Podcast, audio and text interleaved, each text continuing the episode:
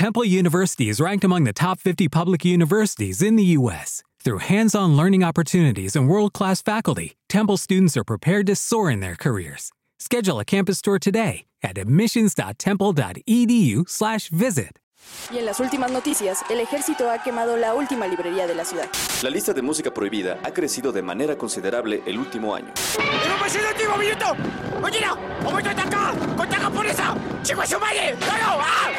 ¡Seguimos informando para Freak News!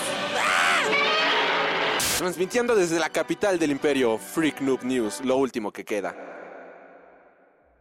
Hola amigos y bienvenidos a las Freaky Noticias Infinitas de la semana.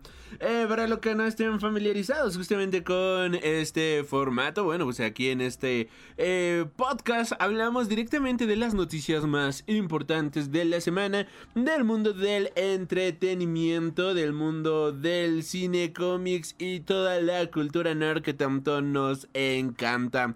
Mi nombre es Alri y bueno, pues también la idea de esto es poder hacerlo en formato como si estuviéramos tomando un cafecito juntos aquí, charlando, discutiendo las noticias, claro que sí, hablando de todo lo nuevo que hay, toda la actualidad que hay en esta, eh, en esta bonita semana.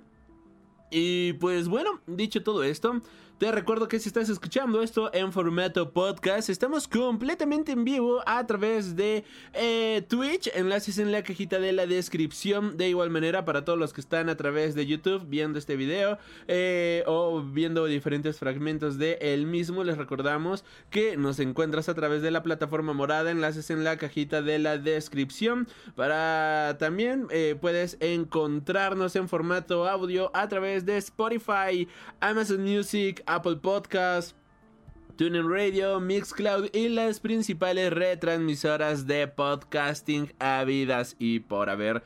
Dicho todo esto, amigos míos, pues comencemos directamente con las noticias de la semana y empecemos con el lado tóxico, damas y caballeros. Y es que Harvey Weinstein amenazó con sustituir a Peter Jackson por Tarantino durante el rodaje de El Señor de los Anillos. Harvey Weinstein no estaba de acuerdo con el presupuesto de la comunidad del anillo y amenazó con cambiar al director. Ah, recientemente se han cumplido 20 años del estreno de la película de El Señor de los Anillos, la comunidad del anillo.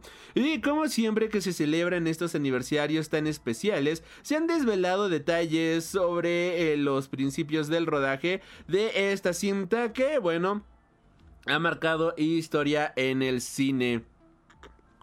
Eh, bueno, pues damas y caballeros, en una em, eh, reciente historia que se reveló para The Independent, se ha reunido, bueno, pues este portal se ha reunido con los actores Elijah Wood, que interpretaba a Frodo, a Ian McKellen, que interpretó a Gandalf, y a Orlando Bloom, que interpretó a Legolas, para hablar de la producción junto con Ken Camis, manager de Peter Jackson, que ha revelado que hubo un momento en el que el director casi es sustituido por Quentin Tarantino.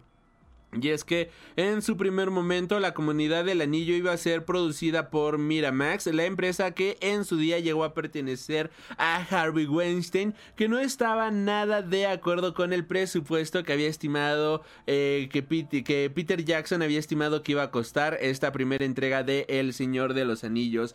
Así que amenazó con cambiarle por su gran amigo Quentin Tarantino.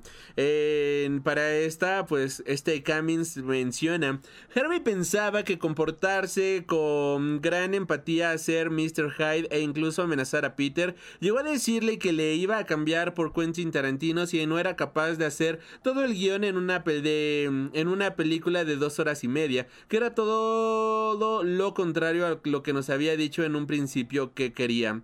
Ante las muchas dificultades que estaban teniendo con Weinstein y Miramax, los productores decidieron este buscar una nueva financiación y consiguieron que New Lines hiciese con el proyecto que además cambió de dos películas a tres gracias al fundador del estudio, estudio Bob Shade. Hay tres libros, ¿por qué solo van a ser dos películas? Nos dijo. Tolkien eh, les ha hecho el trabajo, escribió tres libros, pues tiene que haber tres películas, recordaba en una entrevista a Cummins. Y la verdad, pues gracias a Jesután que esto ocurrió, honestamente, o sea, qué bueno que al final del día mandaron a este tremendísimo imbécil al sacrosanto carajito y que nos entregaron las películas clásicas a las cuales pues vaya, la, ya, ya, ya son historia del cine, ya quedaron en la historia para toda la eternidad. Y qué bueno que fue de esta manera, porque si no, posiblemente las películas del Señor de los Anillos hubieran sido un completo bodrio a comparación de lo que tenemos actualmente. Continuando con las noticias y continuando con la gente tóxica, Matt Mikkelsen, Matt Mikkelsen cierra su Instagram ante el acoso de los fans de Johnny Depp por haberlo reemplazado como Grindelwald. Damas y caballeros, en serio, ¿por qué son así? ¿Por qué son tóxicos? ¿Por qué? ¿Por qué se tienen que comportar de esta manera tan desagradable? ¿Por qué tienen que ser tan nefastos en su día a día? O sea, está bien ser fans de algo, pero ya llegar al fanatismo de tal grado, a tal grado de llegar a molestar a una persona. No sean idiotas, en serio. No, no, no, no, no, no sean este. No sean esta clase de basura humana que simplemente no vale. no valen en lo más mínimo la pena. Dicho todo esto, este, Mikkelsen declaró en su día, obviamente iban a hacer la película igualmente, y él obviamente ya no estaba involucrado, pero yo no tuve nada que decir en ese frente, y no sé qué pasó en su vida privada y tampoco sé si fue justo lo de que perdiera el trabajo, solo sé que el espectáculo iba a continuar, y me habría encantado poder hablarlo con él si hubiera tenido la oportunidad. Es algo que mencionaba justamente, pero bueno, los fans al final del día pues son tóxicos, son basura y por favor no sean así. O sea, ¿qué les ocurre? ¿Qué les pasa? ¿No? O sea, ¿por, ¿por, qué tienen que ser gente tan desagradable en ese sentido? Continuando con las noticias, amigos míos, pues la, el remake occidental de Train to Busan, pues ya tiene fecha de estreno. La película va a llevar el nombre de The Last Train to New York o El último tren a Nueva York va a estar justamente, bueno, va a ser el remake americano del Tren a Busan, esta gran película de zombies que llegó en 2016. Y gracias. está haciendo un super raid con 5 viewers. Muchísimas gracias, Kaihaku Kamen. Gracias por ese raizote. Dios te.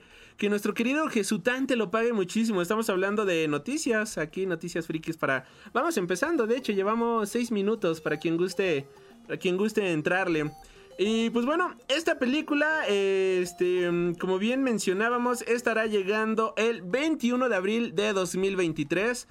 No le tengo nada de fe a esta cinta, para ser muy honesto. Ya Estados Unidos nos ha demostrado cómo sus remakes terminan siendo bastante malos, cómo sus remakes pues terminan siendo bastante lamentables y pues por el momento, mira, yo no sé si a ustedes les gustan los remakes este, americanos de las películas coreanas, pero si ahí está la original, pues yo prefiero al mil por ciento la original. Hola, Sari Rich, buenas noches, gracias por agregarte al, al chat, bienvenida Sari Rich, muchísimas, muchísimas gracias por andar por acá. Ando volteando hacia abajo porque aquí ando leyendo las ando leyendo de aquí las noticias, así que aquí, aquí lo tengo. Este, Ben Affleck, por otro lado, dice que no participará en más películas de grandes franquicias porque ya no le interesan. En una reciente entrevista para The Playlist, bueno, pues se le ha cuestionado al respecto sobre si estaría regresando directamente a su papel de Batman, prácticamente, a lo cual pues él menciona, no quiero hacer más películas basadas en IPs que traen consigo cierto tipo de, de audiencia incorporada. Es algo que me gustó en su momento, pero ya no. Anonymous es un super papu o super mamu o lo que quiera ser y apoya con Cheer de X1. Gracias, Anónimo Cheerer, por ese cheer. Muchísimas gracias, qué bonito, qué guapo. Muchísimas, muchísimas gracias. Él también menciona, bien, que ahora sí que nuestro querido Jesután te lo paga el doble.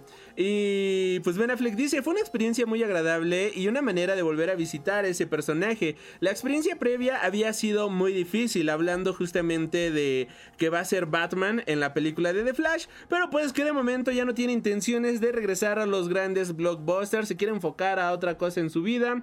Y pues, pues la verdad es que no está nada mal, o sea seamos muy honestos, o sea, el señor ya tiene su edad, ya ha estado en infinidad de blockbusters, ya fue este Daredevil, ya estuvo en un montón de películas de guerra, ya estuvo este en Argo, que también fue bastante grande, eh, en las películas estas de Batman v Superman, la Liga de la Justicia, pues quizás ya, o sea, ya, ya, ya le llegó su momento de decir, vamos a dejar esto, vamos a retirarnos por aquí un momento. Aunque pues no estaría nada mal volverlo a ver como Batman. A mí me gustaría muchísimo volverlo a ver como Batman, para ser muy honesto. Creo que lo hacía bastante bien. Me gusta muchísimo su Batman, para ser muy honesto. Y si ya no se puede, pues ni modo, vamos a despedirnos del personaje aquí en la película de The Flash, que ojalá que sea bastante buena. Y pues por lo menos tener sus pequeños cameos del buen Ben Affleck próximamente en otras películas. Y hablando de películas y de quienes ya no regresan, Matthew Vaughn confirma que Kingsman 3 empezará su rodaje en otoño de 2022 y que de igual manera pues menciona que esta película de Kingsman sería el fin de la historia de Harry y de Exy, los protagonistas principales de la saga de Kingsman. Con esto, bueno, pues se cerrando con la trama que comenzó en 2014 y que nos presentó justamente a Exy, protagonizado por Taron Egerton, eh, y Harry, protagonizado por Colin Firth. Creo que podría ser una muy buena manera de una trilogía. Con esto cierran. Eh, me han gustado mucho las dos películas que ha habido de Kingsman. De hecho, pues ahorita en un par de semanas se viene la precuela de cómo nacieron todos estos espías. Eh, leí el cómic en su momento de Kingsman, que la verdad es una completa porquería. Este cómic escrito por Mark Millar e ilustrado por David, no, por no, eh, por el mismo dibujante de Watchmen, David Gibson. Gibson, algo así, este, Dave Gibson. Eh, y que la verdad, híjole, no, no, no, no, no, el arte es muy bonito, el arte es muy guapo, pero la historia, la verdad, es muy mediocre. O sea, no, no les recomiendo, la verdad, gastar su dinero en ese cómic. Igual y, y, pues para el fan más acérrimo de la saga, pues sí lo quiera tener. Pero Dave Gibbons, Dave Gibbons, gracias, gracias, gracias. Dave Gibbons, este, es muy malo ese cómic. O sea, de verdad, malo, malo, malo. Es muy genérico. Las cosas nada más pasan porque tienen que pasar. Eh, se nota claramente que fue un producto hecho solamente porque algún estudio le dijo a Mark Millar, oye, necesitamos una película de espías, tú tienes algo de espías que ofrecernos. Y Mark Millar fue de, ah, sí, sí, sí, claro que sí. Este... A ver qué nos preguntan. César Eterno es un super papu o super mamu o lo que quiera ser y apoya con Cheer X3. ¿Cuáles son tus dos cómics favoritos? De, gracias por esos dos cheers. Sí, pero gracias por esos cheers. Y de verdad, muchísimas gracias. ¿Y cuáles son mis cómics favoritos de Mark Millar? De Mark Millar diría que mis cómics favoritos podría ser... Kikas, soy muy fan de Kikas. Lo siento mucho, se me sale los niños rata, pero de, de, de, Mark Millar, Kikas me gusta muchísimo. De igual manera, de Mark Millar me gusta mucho lo que hizo, este, lo que hace con sus óperas espaciales. Por ejemplo, esto de Empress, esta historia, ay, de las dos ladronas, que olvidé su nombre ahorita, pero de dos ladronas, este, cósmicas, eso también me gusta bastante. Me gusta mucho Hawk. Así que de Mark Millar me gusta muchísimo eso. En primer lugar, sí pongo Kikas porque fue el cómic que me acompañó durante gran parte de la prepa, así que le tengo muchísimo cariño a ese cómic. Y este. Y, esa etapa que tiene de, cómics cósmicos. Estoy, volteando hacia allá porque allí tengo mis cómics y estoy viendo si lo encuentro, pero no lo veo. Eh, pero sí, me gusta mucho esa etapa de Mark Millar. Hablando de Mark Millar, de cómics, cómics mainstreams. Me gusta mucho Civil War. Creo que eso ya va ahí este, de cajón. Me gusta mucho Ultimates. Y me gusta mucho su etapa de Wolverine, la de enemigo público. Cuando se enfrenta a Shield. Y que lo están persiguiendo y que se enfrenta que a los cuatro fantásticos y todo eso, esa me gusta muchísimo. Eh, la parte de Old Man Logan me entretiene, me gusta bastante, pero Ah, no, no, no soy tan fan de esas historias tan western ni nada. Me gusta mucho Mad Max, pero como que ver así, este, ya todos los héroes en decadencia y todo super edgy, la verdad no lo mío. Me gusta más cuando tienen grandes enfrentamientos y todo eso. Y en ese sentido, la, esa etapa de Wolverine, enemigo público, se me hace muy buena. Y mis cómics favoritos en general, no solamente de Mark Millar, diría eh, me gusta mucho Joe the Barbarian de este Grant Morrison. Creo que representa muy bien a todos los fans del, de, de la fantasía y todo eso, creo que es algo muy bonito, o sea, el ver como, bueno, bonito en cierta parte, Joe de Barbarian trata de un niño que tiene este diabetes y le da un coma diabético y empieza a tener alucinaciones este a lo largo de su casa y en estas alucinaciones empieza a tener una aventura, la verdad se me hace increíble ese planteamiento, esa historia, se me hace brutal. Eh, también me gusta mucho la saga de Lone Sloan es brutal esa saga de Lone Sloan, que son como cuatro o cinco este, compilados, los veo bastante bien. Ahí si no lo han leído, acaba Titan Comics acaba de publicar el los está republicando recientemente. Llevan dos volúmenes de tres, cuatro, seis, no me acuerdo bien, pero los están reeditando apenas. Así que Lone Sloan, Joe de Barbarian, y... ¿Qué más? ¿Qué más? ¿Qué más? Otro cómic favorito. El cadáver y el sofá de Tony Sandoval. El cadáver y el sofá de Tony Sandoval es una historia que me he leído mínimo, mínimo, mínimo unas 10 veces. Que es la historia de dos chicos que eh, están de vacaciones.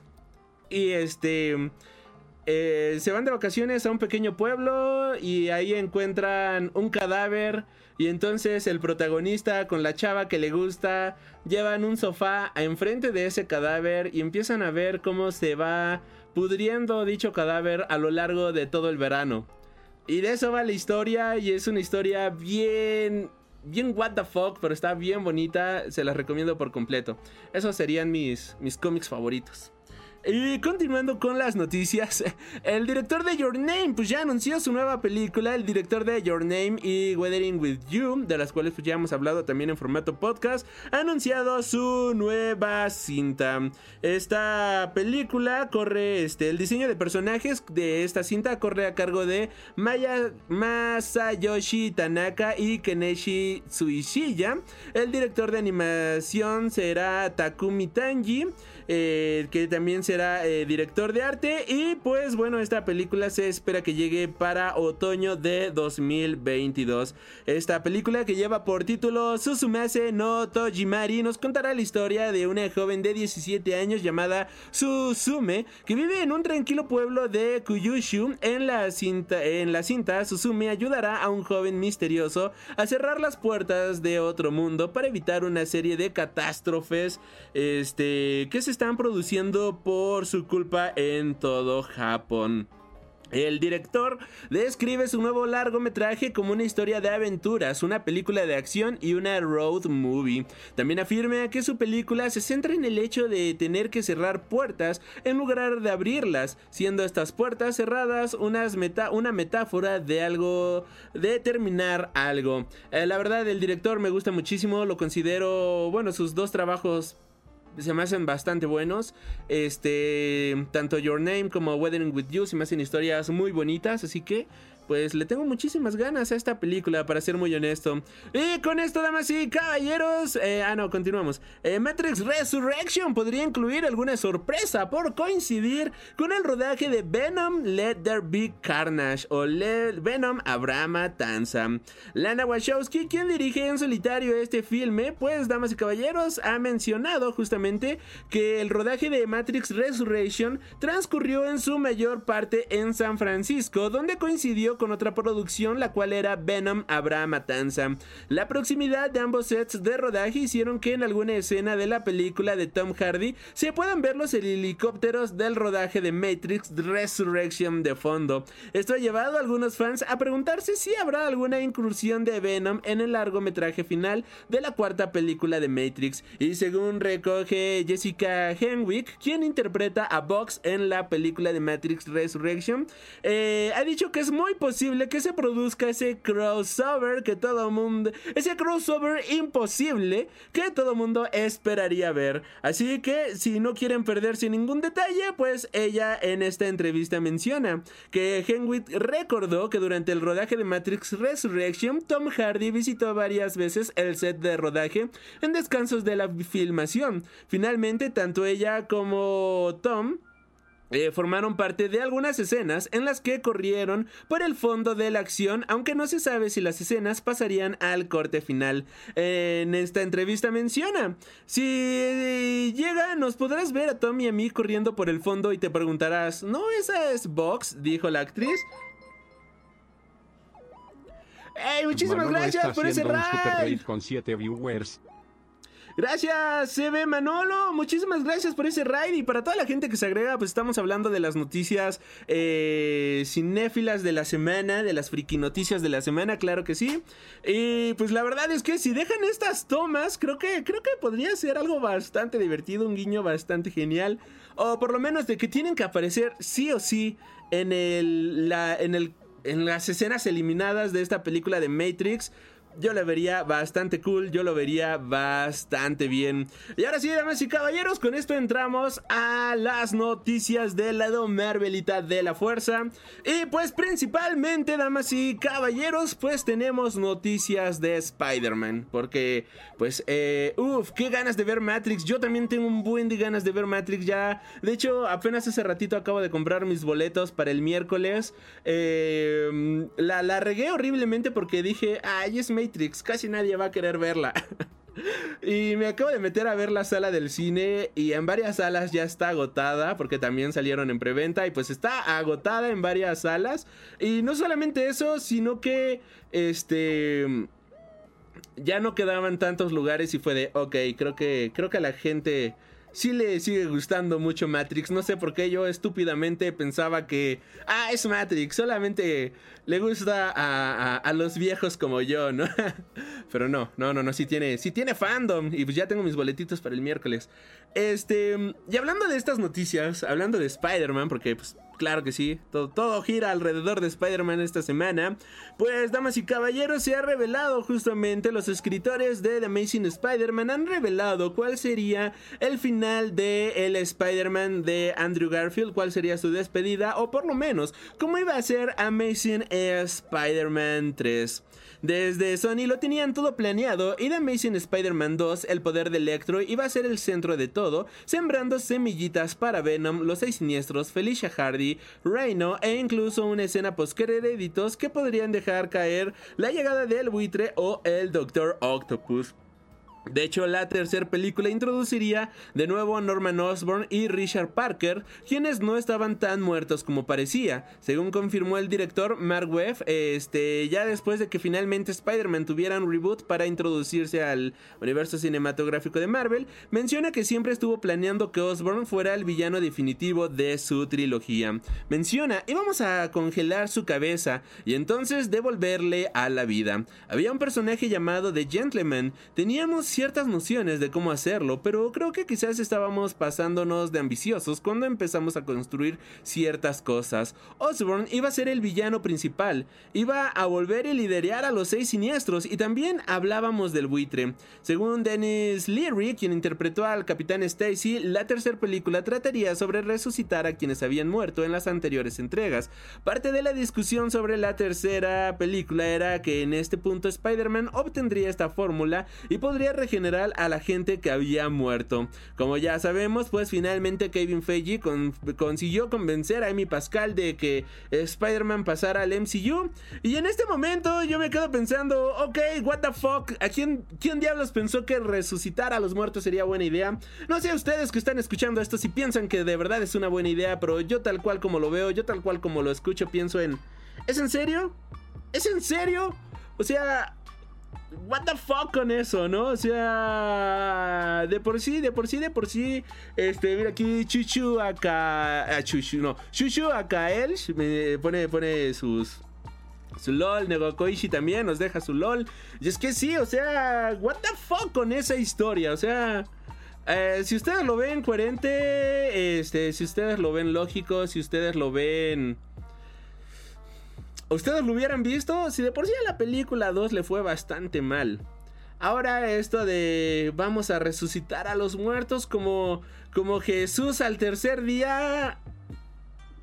Qué bueno que tenemos a Tom Holland y al Spider-Verse, por lo que puedo decir. Ah, por- qué bueno que tenemos a Tom Holland. Hasta ahí me quedo. Por lo que puedo decir. Ahora, damas y caballeros, continuando con las noticias. Bueno, pues Amy Pascal le lanzó un sándwich a Kevin Feige en una de sus primeras reuniones sobre Spider-Man.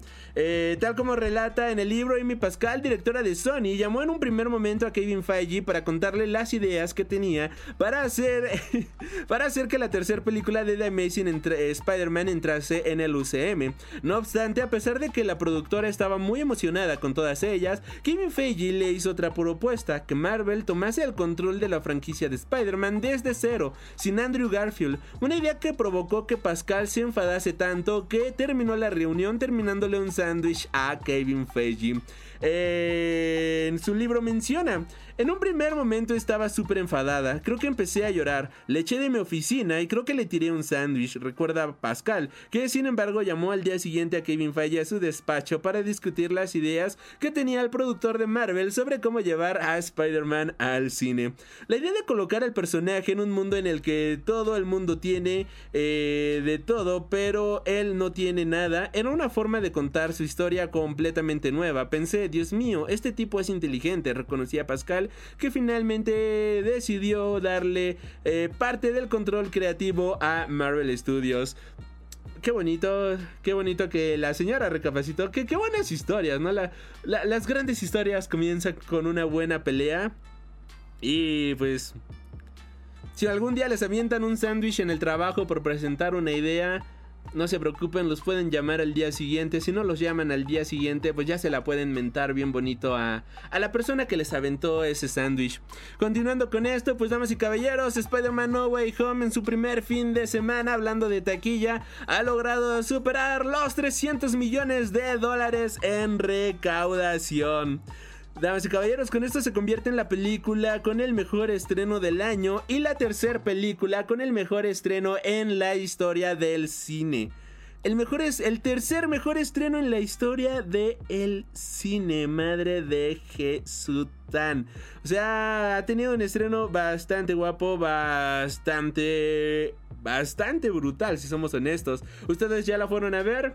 Para todos los que no han visto esta película o para todos los que ya la vieron, les recomiendo escuchar nuestro podcast donde hablamos de eh, Spider-Man No Way Home. Ahí hablamos full spoilers de la cinta para que no se lo pierdan. Ya, disponible a partir de mañana en Spotify, Amazon Music, TuneIn Radio y todos los podcasts, las páginas de podcasting habidas así por haber. Por otro lado, Marvel y Sony confirman estar trabajando en Spider-Man 4. Tras el estreno en cines de Spider-Man No Way Home el pasado pasado viernes 17 de diciembre a nivel mundial y al menos aquí en México el pasado 15 de diciembre. En una entrevista con The New York Times, el jefe de Marvel, Kevin Feige, y la productora de Sony, Amy Pascal, han confirmado que ya han comenzado el desarrollo de la cuarta entrega de Spider-Man.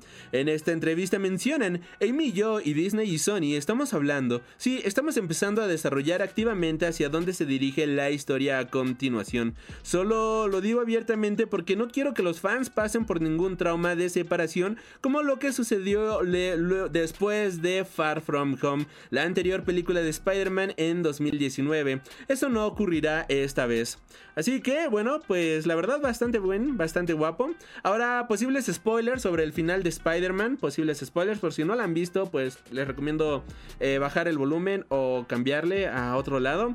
Y Amy Pascal menciona, al final de la película que acabamos de hacer, ves a Spider-Man tomar una decisión trascendental. Una que nunca antes habías, le habías visto tomar. Es un sacrificio y eso nos da mucho con qué trabajar para la próxima película. Pascal también quiso hablar sobre cómo iba a ser la inclusión de otros personajes en la cuarta entrega de Spider-Man y menciona, no todas las películas de Spider-Man van a tener esa multitud de personajes, ese enfoque fue el adecuado para esta película.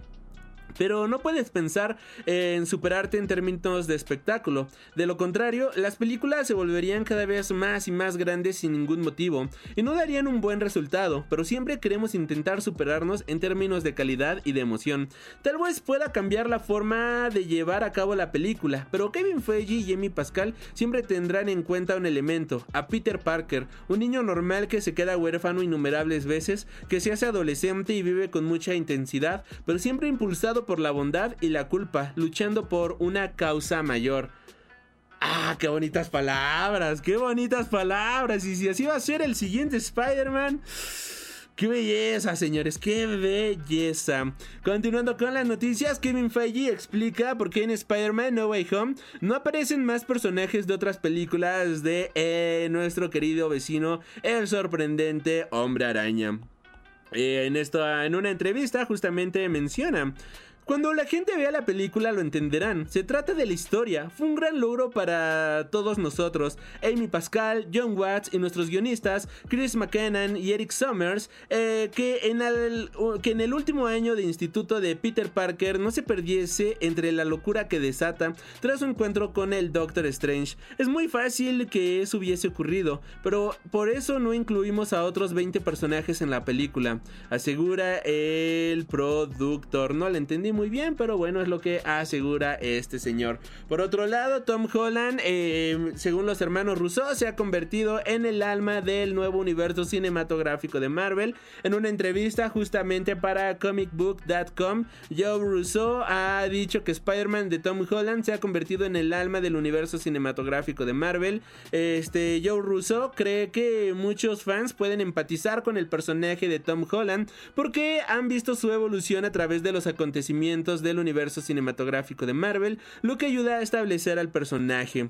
Eh, en opinión del cineasta, Holland ha captado a la perfección la naturaleza sarcástica, divertida, juvenil y encantadora y vulnerable del personaje de los cómics. Así que, pues, pues el tío Rousseau ya le dio ya le dio justamente su bendición. ¿Quiénes somos nosotros justamente para, para criticarlo, no? Eh, por otro lado, eh, Tom Holland explica, ah, más spoilers, Tom Holland explica por qué Spider-Man necesitará un traje nuevo después de los eventos de No Way Home. Perdón si no me muevo tanto, perdón si no hago tanta faramaya, si no si no ando tanto aquí, ando leyendo esto, pero bueno, tratemos de hacer esto un poquito más dinámico, un poquito más, más activo, vaya, menos, menos lectura, menos aburrido. Pero bueno, pues el querido Spider-Man ha dicho por qué necesitará un nuevo traje después de terminar los acontecimientos de Spider-Man No Way Home. Ah, damas y caballeros, pues bueno, Sí, algo que menciona, este, ¿cómo se llama? ¿Cómo se llama? ¿Cómo se llama? Este, Tom Holland, justamente, es que dice, cuando vean la película va a necesitar un nuevo traje, definitivamente le hará un, falta un nuevo traje. Eh, eh, eh, ah, ah, ¿Dónde está? ¿Dónde está? Acabo de perder la nota, damas y caballeros. Bueno, al reciendo profesional, claro que sí, porque aquí somos completamente profesionales. Olvidemos esta nota. Continuamos con la que sigue. Serie confirma que el Spider-Man de Tom Holland tendrá al menos un crossover más en el UCM. Las películas en solitario de Spider-Man, como puede ser la inminente Spider-Man este, 4, producida en mayor medida por Sony Pictures, pues podría no ser directamente un gran crossover como lo que acabamos de tener recientemente constantemente. Pero, damas y caballeros, no perdamos las esperanzas, ya que tal y como contó Amy Pascal recientemente, eh, se tiene esperado que este Spider-Man tenga, aparezca en un gran crossover del UCM próximamente. No se han dado a conocer mayores detalles eh, de momento, pero sí podríamos imaginar que podría llegar a aparecer en alguna película tipo Los Vengadores, eh, posiblemente en Secret Wars, no lo sabemos de momento pero, pero de que se vienen cositas buenas, cositas guapas para el personaje, se vienen cosas sexys. Por otro lado, Tom Holland quiere hacer un cortometraje precuela sobre Peter, Ned y MJ. La trilogía de películas de Spider-Man en el universo cinematográfico de Marvel se centra en mayor parte en la relación de Peter Parker, Ned y MJ, mostrando eh, poco a poco cómo ha ido cambiando la dinámica entre los personajes una vez que han, entrado que, han que se han enterado prácticamente de lo de los poderes de Peter. Y pues este Tom Holland le gustaría justamente eh, explorar esta parte de los personajes y hacer un cortometraje que aborde la amistad entre ellos. En una entrevista reciente menciona, nos encantaría poder hacer un corto o algo así con actores más jóvenes y explorar cómo Peter, Ned y MJ se juntan por primera vez. Quizás a Peter y Ned le hacían bullying en el colegio y entonces aparece MJ y arregla el día comentaba En plan, o con que se hicieron amigos así, porque la verdad es que nosotros no lo sabemos, queda un poco a la interpretación del público. Así que pues estaría, estaría bastante guapo, ¿no? Estaría bastante bonito ver algo así, ver algo por el estilo, yo lo veo bastante bien, yo lo veo bastante genial. Me gustaría muchísimo ver algo por el estilo. Por otro lado, a Tom Holland le gustaría interpretar a un Spider-Man villano en una futura película.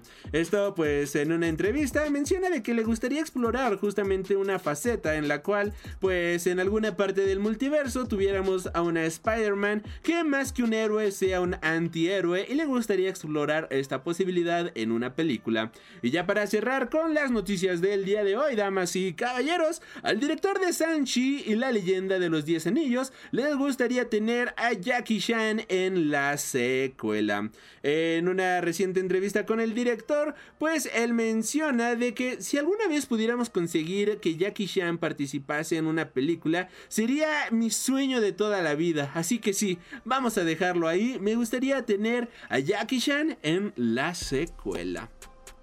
Jackie Chan a sus 67 años de edad está más interesado en formar parte de obras dramáticas que el tipo de cine que solía hacer antes. De hecho, pues él menciona, me gustaría que el público me considerara como un actor que puede hacer acción, no como una estrella de acción. No me gusta repetirme.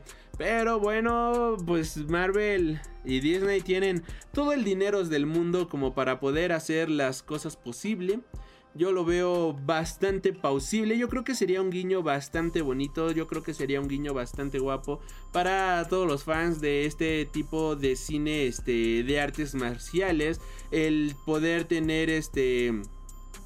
El poder tener a Jackie Chan en su película eh, y estaría guapo. O sea, yo creo que estaría bastante bien. Estaría bueno Jackie Chan. La verdad, sí, ¿eh? O sea, creo que sería un muy buen motivo para poder ver la segunda parte, para poder ver esa película. O sea, yo, yo, yo lo veo bastante guapo, yo lo veo bastante bien. Con esto, damas y caballeros, cerramos la sección de noticias. Si estás escuchando esto en audio, te recuerdo que estamos completamente en vivo a través de Twitch. Enlaces en la cajita de la descripción y para todos los que estamos a través de Twitch, si quieren volver a escuchar la sección de noticias. Lo, no puedes, nos puedes encontrar, me puedes encontrar, mejor dicho, en esta ocasión, eh, a través de Spotify, Amazon Music, TuneIn Radio, Google Podcast, Amazon Podcast, Apple Podcast y todas las retransmisoras de podcasting principales del planeta como Freak Noob News. Y nosotros continuamos ahora con las reseñitas del mundo del cine, damas y caballeros. Has tenido el honor de escuchar Freak Noob News, tu programa de cultura geek.